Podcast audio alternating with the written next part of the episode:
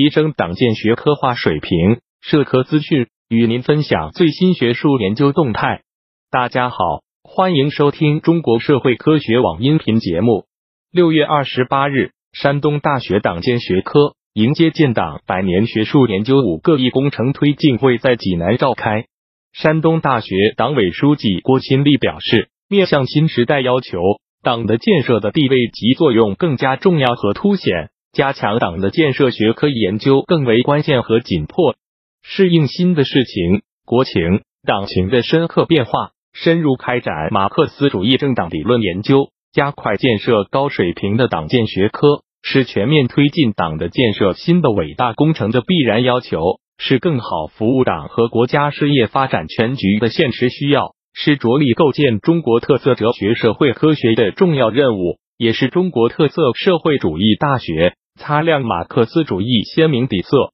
所必须担负的政治责任。山东大学决心将充分发挥全国重点马院和党建学科的示范引领作用，积极探索山大特色的党建学科发展模式，实施五个一建党百年学术先理工程。山东省政协副主席、山东师范大学党委书记唐周燕提出，回顾中国共产党近百年历史，在领导中国革命。建设和改革的伟大征程中，中国共产党带领中国人民实现中华民族由站起来、富起来，并向着强起来阔步前进。伟大成就的取得，关键在党，关键在党始终注重加强自身建设。新中国成立以来，党建学科经历了逐步发展、丰富和完善。在迎接建党百年之际，推进党建学科发展。加强对党的建设的理论和实践研究，具有重要的时代价值。山东社会科学院院长张树存建议，党建学科的发展需要探索形成学科建设和学术研究互相促进的长效机制，应进一步突出问题导向，致力于回应学术前沿问题和党建实践诉求。